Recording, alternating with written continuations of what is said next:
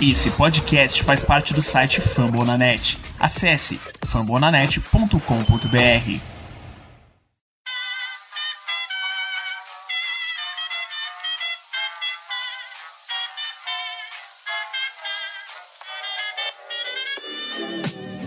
Mais uma rebatida forte. E ela tá fora daqui! Uau! E ela disse adeus! Home run! Aquele abraço!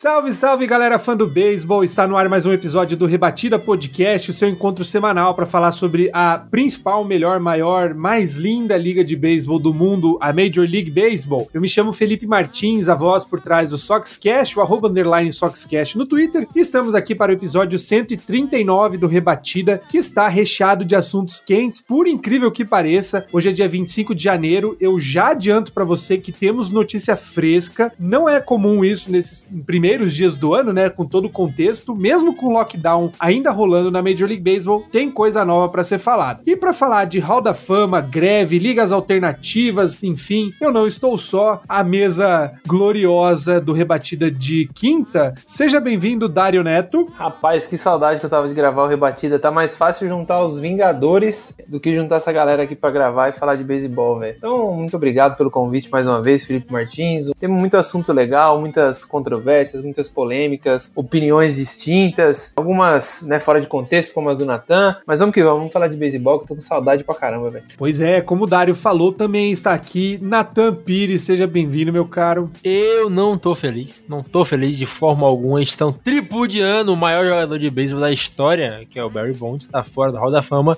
Então, eu já declaro que eu sou contra a Hall da Fama, eu sou a favor da extinção de Cooper Star. O Robert Manfred, você é uma piada. Volta logo essa liga, acaba o lockdown. Felipe Martins, você é lindo, tá? E fechando aí a sequência de gloriosos, Victor Salviano, o nosso setorista de Las Ligas del Caribe. Seja muito bem-vindo, meu caro. Bom dia, boa tarde, boa noite, Felipe Martins, Dário Neto, Natan. Saudade de fazer um programa com vocês, né? Essa off-season tá sendo bom que a gente vem descansando bastante, mas também é como o Dário falou, né? Hoje mesmo foi uma dificuldade pra gente tentar se reunir e tudo, mas deu tudo certo. A gente vai bater um papo aí sobre beisebol. Tem muita coisa pra gente destacar, né? Tem lockout, tem o Hall da Fama, tem as ligas aí de verão que acontece aí no nosso querido Caribe, né? Tem a série do Caribe que já já vai, vai estar iniciando aí também. E só discordo um pouco do Natan, porque o maior jogador da história do beisebol está no Hall da Fama, que é Ty Cobb, viu? Muito que bem. Antes de começarmos, eu te convido para aumentar o som da sua caixinha do seu fone, mas não muito óbvio. Curta com a gente, porque já está começando o podcast sobre beisebol mais recomendado em língua portuguesa do Spotify, o nosso querido Rebatida. Então vamos que vamos, porque com trabalhos técnicos da nossa querida Luke Zanganelli e a gerência sem defeitos, eu perdi a palavra aqui, de Danilo Batista, o Rebatida está no ar.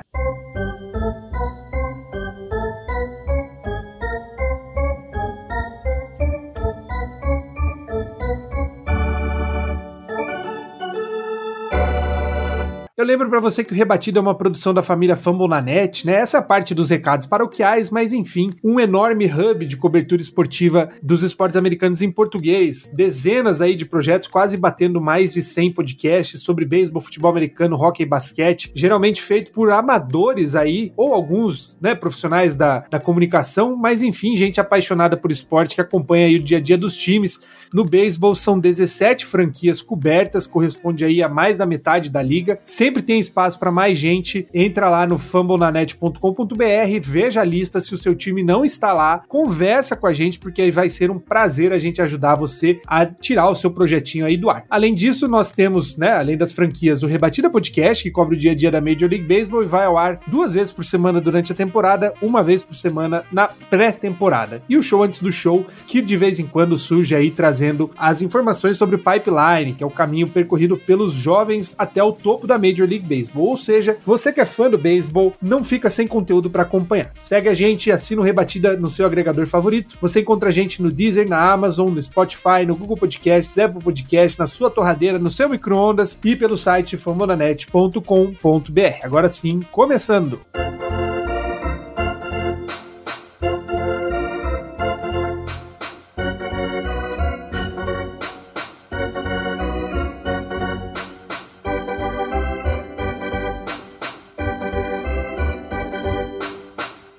bem, senhores, estamos aqui nesta terça-feira, terça, dia 25 de janeiro, começo do ano ainda, mas já fechando o primeiro mês. Nós gravamos, né, Victor, na última semana aí, nos últimos dias de 2021, ainda tínhamos um cenário bem desgraçado sem beisebol, porque aquela merda daquele lockout continua, desculpa aí o palavreado, mas desde novembro os caras estão para sentar e resolver, chegar num acordo. E até agora, né, Victor e colegas, não temos novidades, né? A gente teve uma reunião hoje, terça-feira, dia 25. Algumas áreas rolaram al alguns avanços, né? Mas ainda estamos bem distantes e nada de um contrato. Então, antigamente o cenário era desastroso, né? A gente não tinha perspectiva nenhuma de, de, de sequer uma luz no fim do túnel, né? Acho que as coisas começam a, a se desenhar a partir de agora, né? Quero destacar que houve duas reuniões em dois dias, né? Isso é algo inimaginável a gente parar para pensar no último programa que fizemos,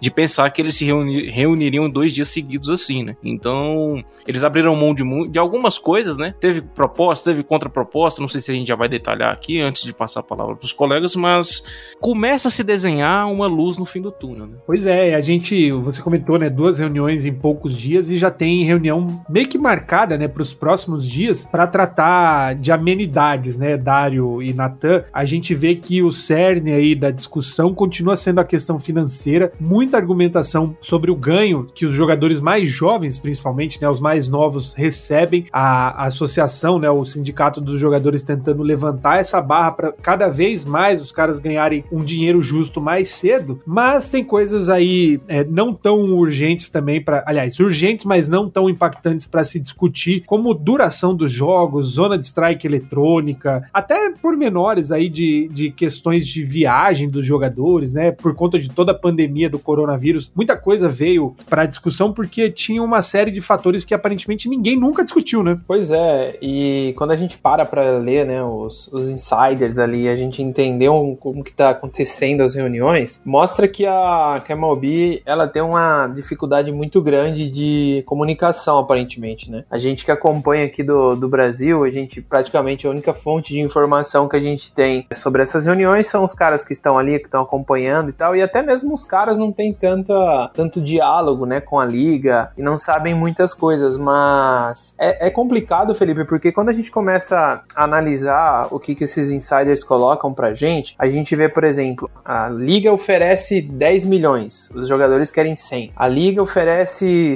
500 mil de salário pro, pro pessoal mais novo ali, pra galera que tá chegando agora. Os jogadores pedem 800. Então, assim, é um espaço muito grande que tem para você você conseguir costurar em 30 dias, né, ali de uma negociação muito grande, como você falou, de vários temas que, que o pessoal nunca discutiu e agora tem que sentar numa mesa ali e discutir. Então, esses pormenores ali que, que ainda tem para se discutir, eu acho que vai acabar atrasando um pouco da, da liga esse ano. Eu não tô com uma perspectiva muito boa, cara. Eu sinceramente acho que não, não iniciaremos a temporada em abril. Não sei, ou não vamos ter training camp, não sei. Eu acho que cada vez mais está se distanciando a possibilidade da MLB e da, da Associação de Jogadores ali chegarem num acordo. E o que é triste, né? Como vocês disseram, desde novembro, por quase três meses ali, agora que foi esquentar, agora que foi fazer a, as negociações andarem um pouco. É triste e a gente que é fã que acaba pagando o pato, né? Cara, é como você falou, Felipe, tinha o, as questões de dinheiro são as mais preponderantes agora, mas também tem algumas outras questões que, apesar de serem relevantes como rebatedor designado, a, DH Universal, chame como quiser, estão sendo discutidas. Até, eu até vi algum, algum, algum jornalista falando que o rebatedor designado tinha sido aceito por ambos os lados que é algo que muda é, de fato o jogo, mas o que de fato está segurando é a questão de dinheiro, a questão das arbitragens, que já foram, já foi comentado o valor mínimo ter aumentado para 650 uh, mil, né?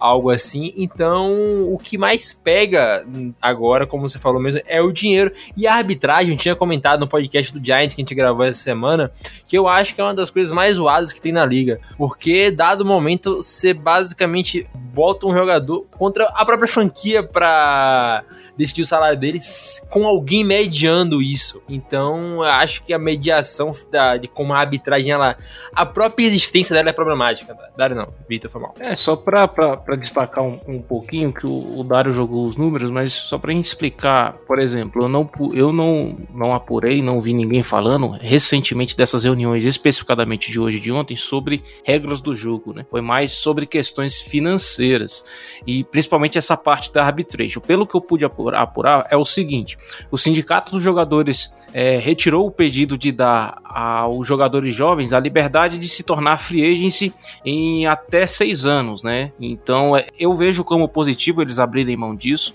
Também não acho justo ficar o tempo que é hoje, né? Que você fica nas mãos do clube ali por muito tempo. É o meu termo. Eles abriram mão disso, a liga também abriu mão de outras coisas. E isso se torna uma negociação. Por exemplo, eu e o Natan estamos negociando o preço de uma coisa. Não vai ser o preço que ele quer, não vai ser o preço que eu quero. A gente precisa chegar no meu termo e, e acertar esses pormenores, né? Tanto porque um precisa do outro. Porque se atrasar, vai, cada, cada lado vai, vai perder dinheiro. E já vem perdendo dinheiro por conta da pandemia, né?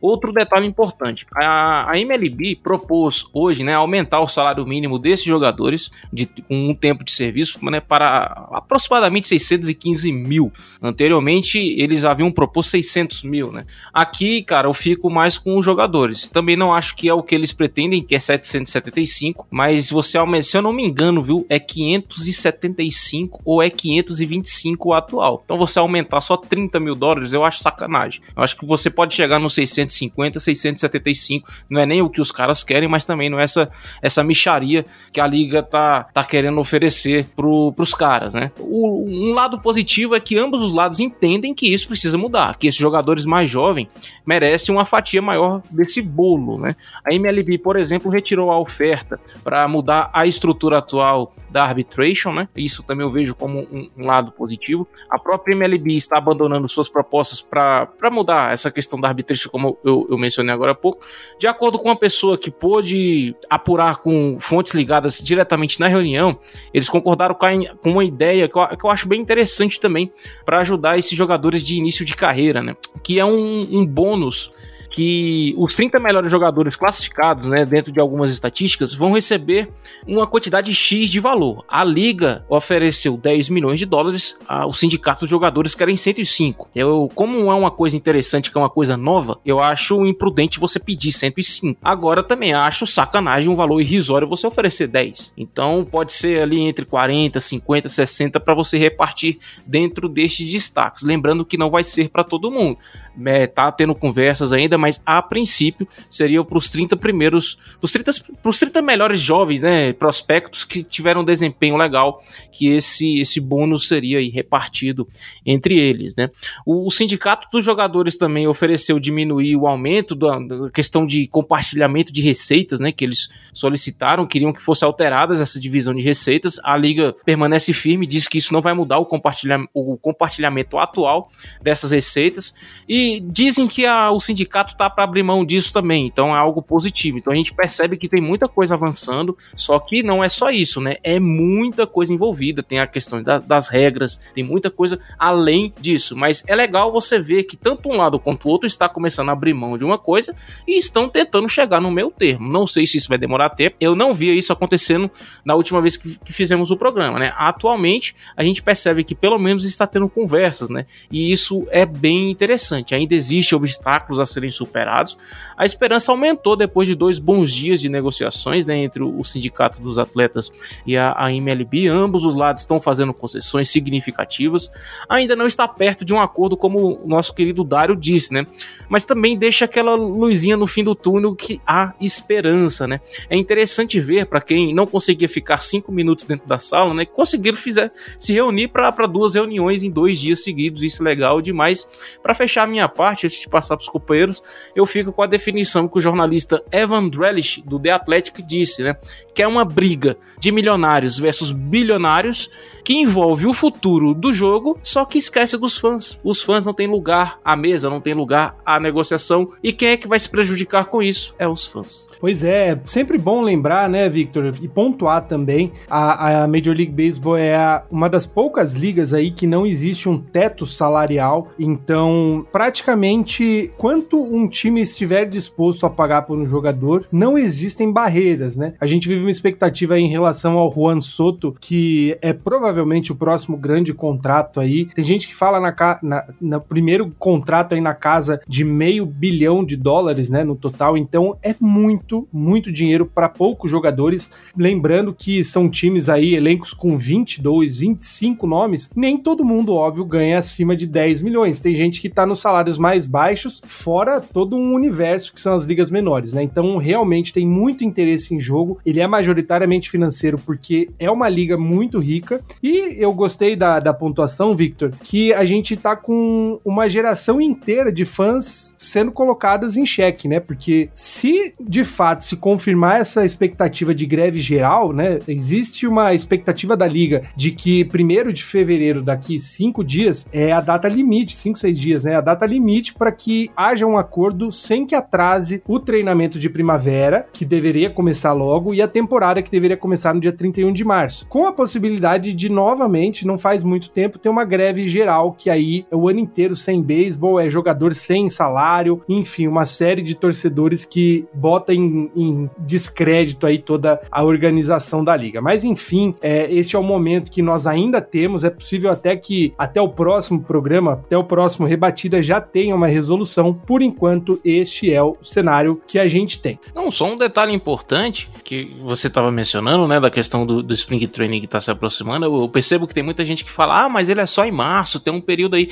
Galera, a partir do dia 17 do 2, os pitchers e os catchers, arremessadores e apanhadores já poderiam começar né, a trabalhar, fazer seus relatos ali dentro das instalações dos seus times. Né? Então isso dá menos de 30 dias. Então é, é, é assustador, precisa ter esse acordo, porque se atrasar isso, vai atrasar o restante da programação. Né? E quem vai se prejudicar é a gente. Só queria deixar essa informação válida, porque eu vejo muita gente achando que o Spring Training é só a partir de março, mas não. A partir de março, aos jogos, talvez ali é algumas apresentações do time todo, mas os pitchers e os catchers geralmente se apresentam antes antes e seria a partir do dia 17. Lembrando que enquanto houver lockout, eles não podem usar as instalações oficiais dos seus times. Tem que treinar à parte. Ah, e detalhe, Vitor, eu não sei como é que tá a expectativa de volta ou não dentro das franquias, mas ao menos o Giants, uh, que é quem eu cubro, uh, já tá vendendo os ingressos pro, pro Spring Training, tá? Então, acho que desde terça passada, esses ingressos estão sendo vendidos já pro, pela organização. O Yankees também, né? Hoje já colocou à venda aí o, os ingressos pro, pro Opening Day contra o Boston Red Sox. É aquela, né? Compra no cartão de crédito que, que se der cagada, desculpa o palavreado aí, já, já deixa no, no estorno, porque não tô com boas expectativas, não. Só pra encerrar o assunto, o Felipe, se me permite, eu acho bizarro, cara, numa negociação você pedir 100 e, e a outra parte mandar um 10 para você, né?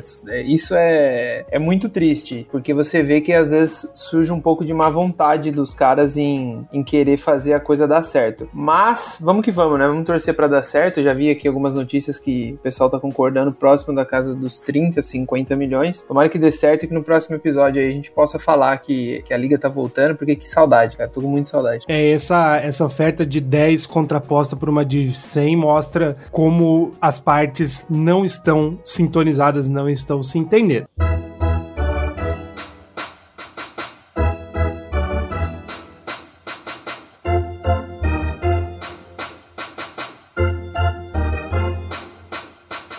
Mas para você que está caindo aí de paraquedas, fala: Poxa vida, lockout, possível greve, não tem beisebol rolando? Tem, tem sim. Nosso correspondente do Caribe aí, diretamente de Barranquilla, Victor Salviano, tá lá já se preparando. Na verdade, ele vai para sei lá onde que vai ser, indo para outro país acompanhar, né, Victor, a série Del Caribe, porque no dia 28, sexta-feira, começa aí a, a, o quadrangular, que não é quadrangular, né? São seis equipes, as seis representantes das principais nações aí, dos principais países do beisebol latino, um representante da Colômbia, um do México, um de Porto Rico, de Panamá, da Venezuela e da República Dominicana, na verdade só Cuba, praticamente que não manda, Cuba não lança, né, um representante, mas todas as outras nações aí, um time de cada país vai jogar para tentar descobrir quem vai ser o grande time, o grande campeão do beisebol latino, Victor. Pois é, só fazendo um complemento, além de Cuba, a Nicarágua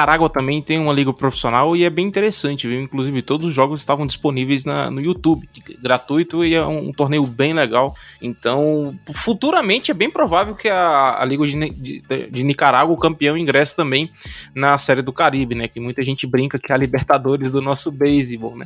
Muito bem definido, como o Felipe falou. Só complementando, Felipe, a edição deste ano, pô, queria eu ser um representante do Rebatida lá. Será na querida República Dominicana, né? Em Santo Domingo, lá, capital, a bela ilha da República Dominicana. Terra, nação, né? Do nosso querido Tatis, né? Fernando Tati Júnior aí, especialmente do jogador do meu time, né? E vamos lá. Porto Rico vai mandar o Criollos de Caguas, que foi bicampeão, né? Fez o doblete em cima do Índios de Mayagüez. Criollos que vai ter como destaque para a série do Caribe representando Porto Rico, o pitcher Nivaldo Rodrigues, hein? Que era do, do Boston. Ah, era do Boston, Felipe, o Nivaldo? Acho que não. Se eu não me engano, ele foi pro, Eu sei que ele tá no Detroit Tigers atualmente. Ele, ex-jogador, ex-jogador não, né? Se eu chegar a proposta, ele pode disputar na MLB. Mas ele vai ser um dos destaques desse time. No Panamá tem Astronautas de Los Santos, que derrotou na final os Federales de Chiriquí. Pela Colômbia, o representante vai ser Caimanes de Barranquilla, que derrotou na final o Vaqueiros de Monteria. República Dominicana, o atual campeão foi o Gigantes del Cibao, que foi campeão em cima do time do Fernando Tati Júnior, né, que é o Estrelas Orientais, que é o time lá da província de São Pedro de Macorís. Um detalhe importante sobre o gigante de Cibao, né? Que ele, ele vai ter o reforço dos pitchers César Valdez, que apareceu aí no Baltimore Orioles nas últimas aparições, né? Vai representar aí o time durante a Série do Caribe. Do México, da, da Liga Arco, o campeão foi o Charros de Jalisco, em cima do Tomateiros de Culiacán que vai ter aí como representantes Meni Barreda e Roberto Ozuna, ex-astros no montinho do Charros de Jalisco. A Venezuela, afinal, está no jogo 7, que inclusive está acontecendo neste exato momento, como diria Padre Quevedo. O jogo está em 1 a 1. Destaque que a final está acontecendo entre Caribes de Anzoátegui e Navegantes de Magallanes. O, o, jogo 7 acontece, a gente vai ter o campeão, provavelmente quando esse podcast sair já vai ter o representante, então por isso que a gente não está falando do representante, mas destaques positivos, a gente tem Victor Reis do Caribes do Anzoátegui, Williams Tortuga Astutilho, prospecto do Twins, Asdrubal Carreira, Luiz Sardinos, Bambino foi maior para o time alaranjado. Já destaques do Navegantes de Magajanes, a gente tem o brasileiro Léo Reginato, que vem jogando muito, Carlos Pérez, Alberto Gonçalves, Cadecota e ele, Felipe Martins, para sua alegria e para a alegria de Natan Pires, Pablo Panda Sandoval. É, um abraço aí pro Reginato, inclusive, eu não sei se ele ouve a gente, né, mas o Reginato é aqui de Curitiba, inclusive da, das bases aí dos times que jogam no famoso Parque dos Peladeiros, Reginato, que era das bases aí dos times da Major League Baseball, mas assim como muitos jogadores, né, Victor e Natan e, e Dário, são jogadores que em geral não tem tanto espaço nos elencos da Major League Baseball, né, que são muito inchados, tem uma competição grande para conseguir espaço, acabam regressando aos países de origem, né, principalmente nesse período de pós-temporada, pré-temporada da Major League Baseball, eles ficam livres para poder jogar o torneio. E um, um detalhe importante é que durante o lockout é como se os jogadores não tivessem contrato com a MLB e com as franquias de lá. Então eles, eles podem, se eles quiserem jogar, se o Ronald Acunha Jr. quisesse jogar pelo o Tiburones Laguaira, ele estaria jogando, viu? Por isso que a gente está vendo muitos jogadores da MLB ou free agents, ou jogadores que têm contrato, que estão participando dessas ligas de verão dos seus países, né? É um das imposições que o local te permite, né? Tanto que os jogadores não podem, por exemplo, treinar nas, nas, acomoda nas instalações dos seus times.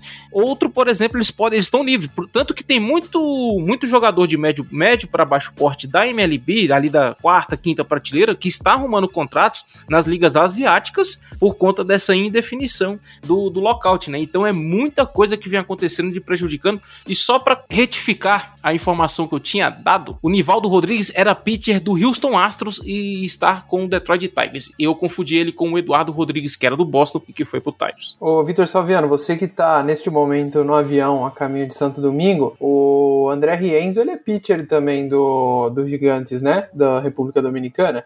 Rapaz, da última informação que eu tive, ele tava jogando na Liga do México. É porque no México tem, tem, tem uma porrada de liga, né? Mas especialmente tem duas em si que, é, que são principais. Que é, uma ocorre junto com a MLB e tem essa que é a Liga do Arco, que acontece, que é a Liga de Verão, que é a que dá a vaga para para a série do Caribe, mas até a última informação que eu tive, o André Rienzo estava jogando nessa liga principal do México, que era a que ocorre junto com a MLB. É, eu vi aqui o, o André Rienzo, ele tá no Gigantes del Cibao e ele deve jogar aí também, cara, a série do Caribe. Jogou no meu White Sox, primeiro brasileiro, né, startar um, um jogo na, na MLB como pitcher. Então, um fenômeno. Boa sorte para ele, sempre dá moral pra gente aí no White Sox Brasil. Tomara que dê tudo certo. Inclusive, se você que está nos ouvindo fala, caramba, tem jogador profissional brasileiro? Tem. Dia 4 de fevereiro, a partir das 19 horas, em primeira mão aqui, divulgação, o Kevin Marley, nosso querido parceiro aí do MLB Brasil no Instagram, pode até agradecer depois. No dia 4 vai rolar a 16 live que o Kevin faz lá no Instagram com o André Rienzo, que é aí um dos principais nomes, junto com o Ian Gomes, a ter jogado na Major League Baseball. Você que está nos ouvindo, participe aí, acompanhe, porque de fato vai ser um rolê bem legal. A gente encerra em partes aqui o rebatida da o primeiro bloco, aliás, do rebatida, mas você, por favor, não saia daí porque na volta falaremos de Hall da Fama. Não saia daí.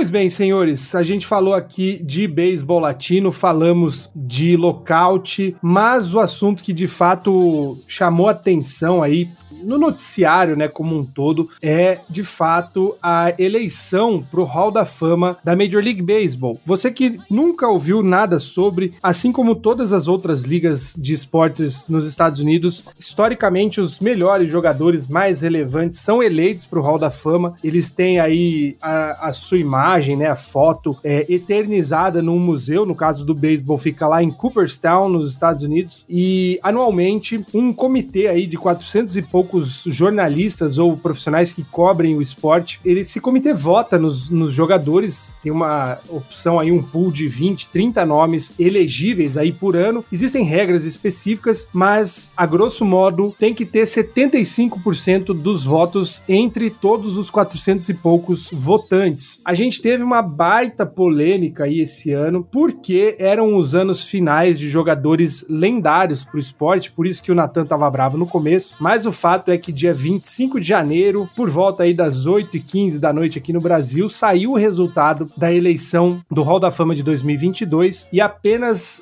David Ortiz, o Big Papi, histórico jogador do Red Sox, foi eleito para a eternidade do beisebol Hall da Fama com 77% dos votos, bateu na trave aí praticamente 10 votos, 11 votos salvaram ele de ser eleito, mas como a gente falou, o Barry Bonds aí que o Natan é fã e, cara, um dos grandes recordistas do esporte, de fato um dos melhores e maiores nomes do beisebol, ficou de fora, era a última oportunidade que ele tinha, né? Cada jogador tem 10 anos de, de chances, né, para ser eleito. Barry Bonds ficou de fora e Roger Clemens também, um dos maiores arremessadores da história do esporte, também ficou de fora. Ambos lidaram aí ao longo da carreira com polêmica de esteroides, enfim. A gente vai falar um pouquinho sobre isso, mas Natan, é estranho estranho, né? A gente vê que cada jornalista tem a oportunidade de, de votar em 10 pessoas, né? 10 nomes. Tem alguns que votam em dois, três. Tem gente que manda o papelzinho com nenhum voto. E fato é que nos últimos três anos nós tivemos apenas três eleitos, né? 2020 não teve ninguém. 2021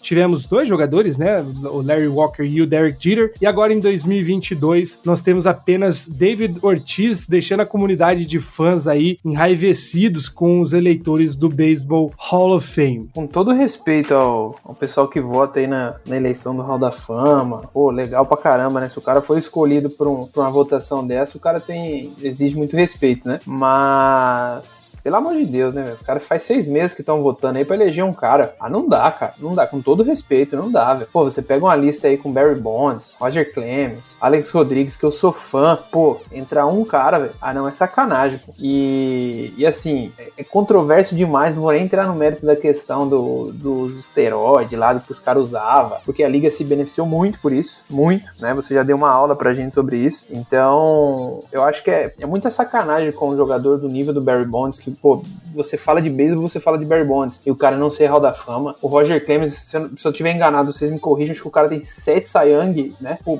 sei lá, velho. O cara não tá na Hall da Fama. Alex Rodrigues, monstro. Então, assim, cara, é, é chato esse negócio. Os caras ficaram um tempão aí divulgando voto, os caras fazendo os votos nada a ver. Pô, com todo respeito, cara, mas tem muito fã do beisebol aí espalhado pelo mundo que conhece muito mais, que tem muito mais boa vontade de votar nos caras do que a galera que tá votando ali, que faz parece por obrigação. Deixa aqui minha palavra de indignação sobre essa eleição aí, que para mim, pelo amor de Deus, é, é lamentável. E, Dário, é impressionante como o Hall da Fama de qualquer esporte deveria ser para consagrar os maiores jogadores da história do esporte em questão. E no do beisebol, a gente não tem o jogador que tem mais rebatidas, é o Rose, a gente não tem o Clemens, que é o cara com mais Cy Young, a gente não tem o Barry Bonds, que é o cara com mais home runs em temporada e carreira, uh, sete vezes MVP. O cara, ele é 14 vezes All-Star, 7 vezes MVP, 12 vezes Silver Slugs, 8 vezes luva de ouro. Para um jogador de potência como ele, ele tem praticamente ponto 300, que é 30% de batting average. O Barry Bonds, cara, antes de usar os asteroides, que inclusive foram influenciados, eh, incentivados pela liga, o Barry Bonds já tinha 3 MVP, já tinha mais de 400 home runs na carreira. Então, não tem como ser postular que o Barry Bonds ele só é o que é porque usou esteroide, né? Então, sem contar que usando foi quando ele, de fato, é, não vou nem botar entre aspas, porque ele literalmente salvou a liga, né? Que foi depois de um lockout que teve. A MLB havia perdido muita audiência e a busca pelo recorde de home runs do Barry Bonds foi o que salvou a liga em audiência. Então, é, não é só hipocrisia, é ingratidão os caras não reconhecem, eles querem apagar o passado, eles querem apagar o jogador que tem o maior recorde de home runs da história, que home runs é o maior espetáculo do beisebol, que a gente quer ver. Uh, qualquer pessoa se empolga com home run. E o cara que fez isso 73 vezes na temporada, fez isso 762 vezes na carreira, não pode estar de fora de um, do Hall da Fama, sabe? E sem contar os outros fatores, como eu falei, de ter levado a audiência à liga quando ela mais precisava. Então, o Barry Bonds não está aí, não só é uma falta de respeito, é hipocrisia e é qual foi a palavra que eu usei antes? Eu me perdi no ódio aqui. É ingratidão. Se perdeu no ódio foi boa. Mas eu entendo a revolta do, do Natan, cara. É complicado, porque, como ele falou, a liga quer apagar a história, é a história dela mesmo, né? Porque ela se beneficiou e muito da, da, disso. E agora ela. Se bem que a gente também não tem que culpar a liga por isso, né? Porque não é a liga que decide quem entra e quem não entra, né? Aí nesse caso são jornalistas que estão fazendo eu não sei por quê, porque, cara, o próprio, que nem o Dário falou, o Felipe deu uma aula pra gente aqui sobre o Hall da Fama, o contexto histórico antes da gente entrar pra gravar. E não dá pra entender, cara, o porquê que o David Ortiz entra e o Barry Bonds, o Clemens, outros não, não conseguem. E uma coisa importante também, que o Felipe Galera, eu, eu conheço Felipe Martins já, já tem um, um tempo, eu acho que desde quando eu entrei no beisebol, é uma pessoa sensacional. É difícil você ver ele perder na. saindo do, do prumo. E estão conseguindo fazer isso com o meu amigo. Galera, pelo amor de Deus, o fato do Ortiz ter entrado não, não significa que, que foi injusto com os outros, não. Muito pelo contrário. O David Ortiz também merece e merece muito. Ou é porque ele joga. Ou é porque ele jogou, né? No, no Red Sox, foi ídolo lá, porque é de Boston e não podia entrar, né? Mas não, não é por aí. O fato do Bonds não ter entrado, do Clemens não ter entrado, não invalida a, a entrada do, do Ortiz. O Ortiz mereceu entrar, ponto final. O Barry Bonds merece entrar. Merece, merece. Tem, bicho, eu não sei o que, que precisa fazer, mas o Natan trouxe aí todo, tudo, o, tudo que o, que o cara fez. E a quem interessar possa ter um texto muito legal do, do nosso querido Henrique do, do grupo do, do, Giants Brasil, capitaneados aí pelo Natan, que fala sobre, sobre isso, né? Do Barry Bonds, sobre o Hall da Fama e sobre, sobre essa sacanagem que é, cara. Porque é inadmissível você usufruir construir a liga crescer, é, melhorar o esporte evoluir e tal. E agora que é quando você vai premiar, vai reconhecer os feitos do cara, independente do cara ter, ter usado ou não, velho. Barry Bonds. Ou, ou, quer dizer que se me der esteroides aqui, eu vou, vou rebater home one igual o, o Bonds fez. Se for assim, você dá pra qualquer um aí e ver se o cara vai fazer a mesma coisa, entendeu? A gente pode criticar, pô, não é certo, não é isso, não é aquilo. Mas isso hoje, hein, 2022. Mas lá atrás, quando o esporte tava decaído, quando tava perdendo fã, tava perdendo tava perdendo tudo, vinha do lockout, o cara começou aquela guerra, velho. E teve, teve, duelos bem interessantes com, com o Sousa também do Cubs. Então, tipo assim, velho, a gente é, faz parte da história da, da liga, né? Então, tipo assim, se for para analisar isso, tem muito jogador que fez coisa ou do mesmo nível ou pior, na nível pessoal, e entrou. Então, por que que na hora de julgar esses caras. Porque uma coisa é você julgar um, um, jogador agora, em 2021, 2022, o cara tá usando isso, o cara faz isso, me, mexe com coisa errada. Mas lá atrás, meio que foi institucionalizado, não era algo entre aspas, foi proibido, que se fizesse teste dava proibido, se ficava suspenso, não. Era, era liberado para todo mundo, né? Mas eu não, eu não, consigo entender e quero deixar aqui meus parabéns ao Big Papi, né, ao David Ortiz, aos to todos os fãs, torcedores do, do Boston, especialmente o Felipe, que pô, conhece bem mais a história, né? Ele que o Ortiz participou de três World Series, se não me engano, com o Boston Red Sox, quebrando aquela seca que vinha, né? Então merece. E repito, viu, o fato do Bonds, do Clemens não ter entrado, não invalida a, a entrada do, do Ortiz. Que por sinal é um dos melhores, se não o melhor jogador que eu vi jogar na MLB desde que eu acompanho o beisebol. Era um monstro, um fenômeno, uma força inacreditável. Sinto saudade dele e daquela cena dele logo depois do atentado de Boston lá, falando com a torcida do, do Red Sox. É merecedor demais, fiquei muito feliz na hora que eu vi o, o nome dele. E é o que o Victor falou, o não invalida. E a gente tem que aplaudir muito o, o Ortiz, é um cara que é, faz parte da cultura da cidade de Boston. É, a gente não entra na polêmica, né? Porque, como o Victor falou, não adianta ficar puto com o rebatida, com a Major League Baseball. O alvo da reclamação é a associação de, de writers, né? Baseball Writers of America, alguma coisa assim. Enfim, os jornalistas que cobrem o esporte são 394 votantes e existe uma questão que para você poder participar desse comitê são pelo menos 10 anos consecutivos cobrindo um time time ou o esporte por um veículo de imprensa tradicional nos Estados Unidos. Então, tem gente que tá lá 10, 15, 30, 40 anos. São pessoas que viram eras diferentes do esporte, né? A questão do esteroide que a gente bate na tecla, que de fato é uma polêmica, é porque há jogadores no Hall da Fama que passaram aí por testagens, testaram positivo no, nos testes de antidoping, ou que em algum momento comentaram sobre, mas houve um, um lobby da liga para que essas pessoas, esses atletas estivessem no, no Hall da Fama. A questão de Barry Bonds, do Clemens e de outros nomes como Alex Rodrigues e Manny Ramirez, né, todos estavam concorrendo aí esse ano, é, ao meu ver, esse é o Felipe Martins falando, um recado desses eleitores, sejam os mais velhos, os mais novos, os mais tradicionais e conservadores ou os mais progressistas,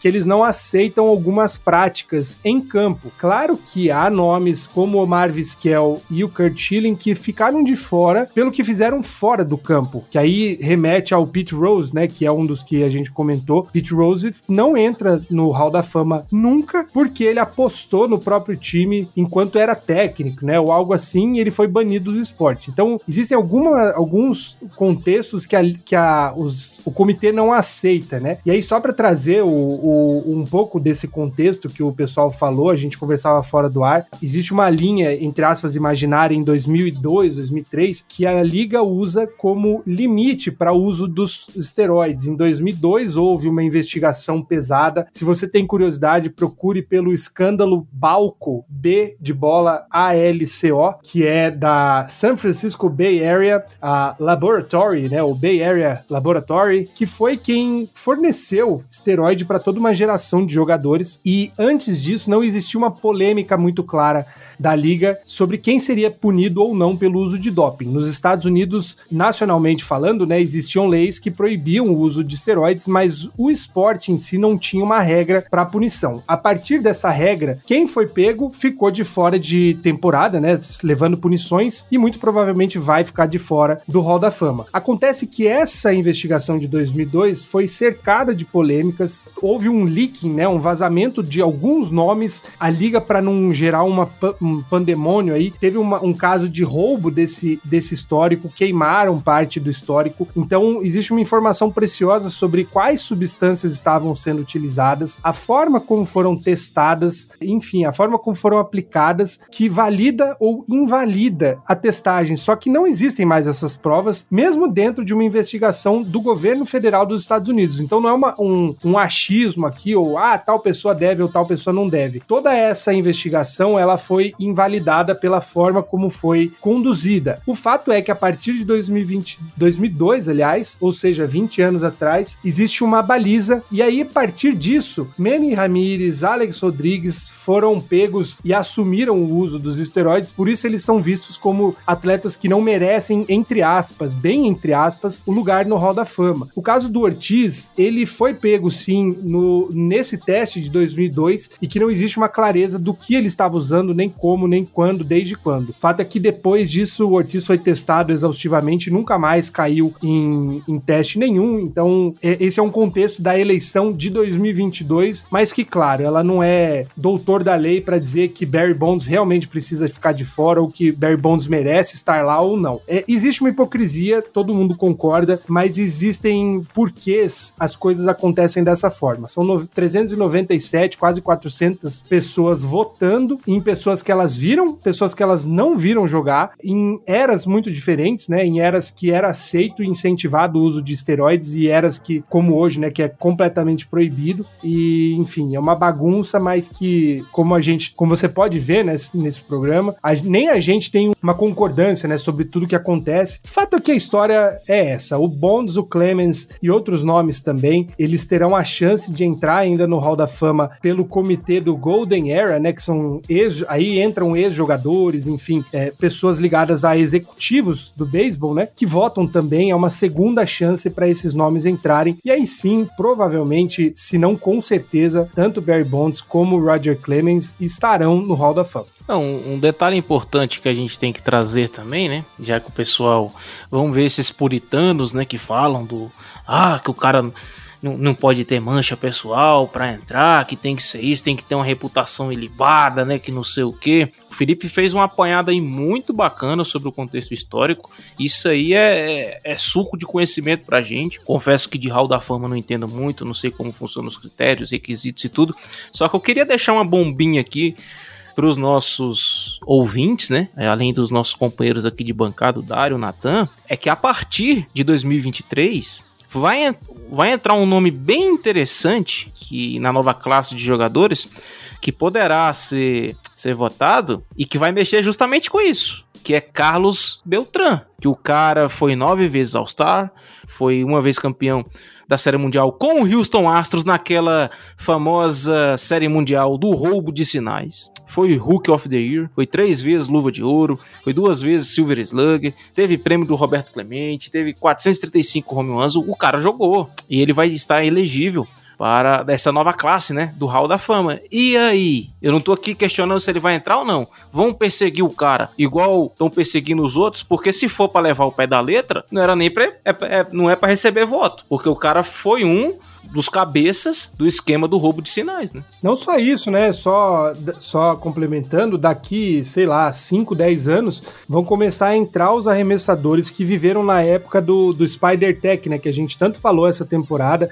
Jogadores que foram acobertados pela própria liga no uso de substâncias para melhorar aí o, o grip da bola, né? Que afetava 100% o, o andamento do jogo. Então dá para ver que a própria liga não determina uma, uma baliza clara, né? Ah, não, e assim como a mesma regra que vale por Bonds, que ele foi pego para Cristo né, nessa ocasião dos asteroides. E, cara, é, quem estava falando sobre a liga querer apagar o seu passado, é claro que não tem a ver diretamente com a MLB, mas é, é algo relacionado à liga querendo apagar o passado, uma curiosidade, caso vocês nunca tenham visto. No MLB Show, o jogo de, da, MLB, da MLB, claro, ah, quando você vai na parte de recordes, sempre tem o nome da pessoa que fez o recorde que tá ali. E existem dois recordes que não tem o nome da pessoa. O recorde de home runs não tem o nome do Barry Bonds, está escrito San Francisco Giants. E o do Pete Rose também não tem o nome dele. Então, a, ele, os, caras, os caras fazem tudo pra dizer que não existiu aquilo. ah, como se de alguma maneira ah, fosse todo mundo esquecer que aquilo aconteceu e.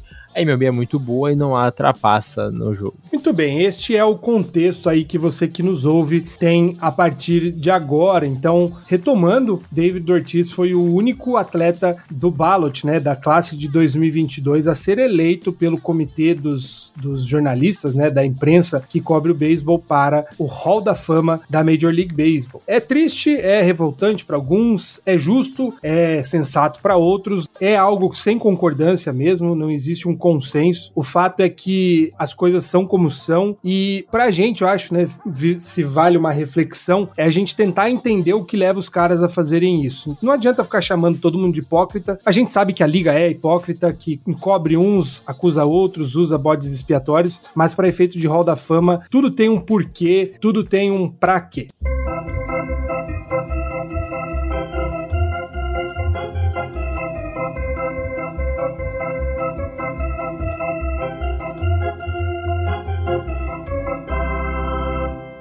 A gente vai chegando ao final aí do episódio 139. Só uma informação que a gente trouxe pela metade, né, Victor? A série Del Caribe, que acontece em Santo Domingo, começa aí dia 28 e são seis dias de muito beisebol, né? A final vai ser no dia 2, mas praticamente todos os dias nós temos três partidas aí entre as seleções até que surja aí a final e o grande campeão, né? Correto, começa dia, dia 28, né? Que é agora a próxima sexta-feira, que vai ser é, o campeão de Porto Rico contra o Panamá, Colômbia Venezuela, e o jogo inaugural que vai ser o campeão da República Dominicana com o campeão do México.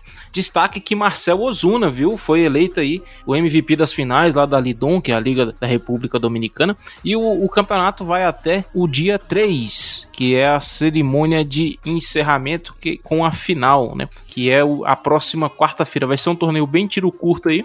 Neste exato momento, na final da LVBP, que é a Liga Venezuelana de Beisebol Profissional, o Caribe Zansuata que passa à frente, vai liderando aí por 2 a 1 E se eu não estou enganado, Felipe Martins, a série do Caribe vai ter cobertura no YouTube, viu? Então a alta, a, a nata, né, a alta nata e a socialite o, dos grandes times de beisebol que estão montando um roster de seleção, eles estão pegando aí os principais jogadores da, do país, destaques de outras franquias, montando um roster para enviar para a Série do Caribe. Quero destacar para vocês que não é um time, eles vão representar o país, tem esse sentimento. Não existe rivalidade, não vai existir rivalidade enquanto estiver representando o seu país. Eu acho isso muito legal. Tem times que estão cedendo seus jogadores para outros para montar um time realmente forte para chegar a competir, ser campeão e trazer esse título para as suas nações. E provavelmente vai ter transmissões gratuitas do YouTube, viu? Transmissão em espanhol, bem tranquilo para a gente acompanhar o jogo também. Eu agradeço então as informações mais completas aí do nosso setorista que, como o Dário lembrou, está no avião aí saindo de Barranquilla com destino a Santo Domingo. Muito obrigado, Victor Salviano. Ô, meu amigo, eu queria, viu? Queria ir lá para a ilha, conhecer. Principalmente eu ia lá pra São Pedro de Macorís atrás do Tati Júnior, viu? Ô, saudade que eu tô daquele homem. Ai, ai. Mas é isso aí, galera. Obrigado por mais um programa, né? Participar, uma honra dividir essa mesa com os queridos Felipe Martins, o Dário, o Natan aí. Até a próxima, né? O saudade de beisebol demais, cara. Faz falta. Faz... A gente termina a temporada esgotado, né? Porque a gente tem página, tem podcast. A gente, pô, acaba logo que eu quero descansar, não aguento mais produzir conteúdo.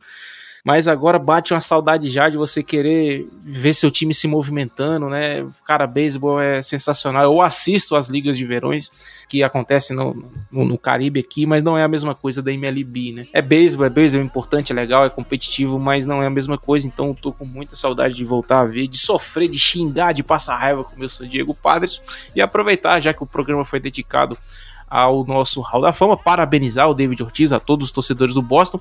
E como eu mencionei na abertura do programa de Ty Cobb, né, Tyrus Raymond Ty Cobb, que jogou no meu querido Detroit Tigers, ele foi eleito para o Hall da Fama com 222 votos de 226. O maior jogador da história do beisebol. Tchau. Natan Pires, eu agradeço também a sua participação, meio rabugenta aí por Barry Bonds estarem justamente fora do Hall da Fama, mas valeu aí a tua parceria sempre, meu caro. Ah, cara, valeu você, o Vitor Salviano e o Dário. Eu quero que ele sucumba a este canalha. Mentira, Dário, eu lhe amo também. Eu só quero que o Robert Manfred sucumba.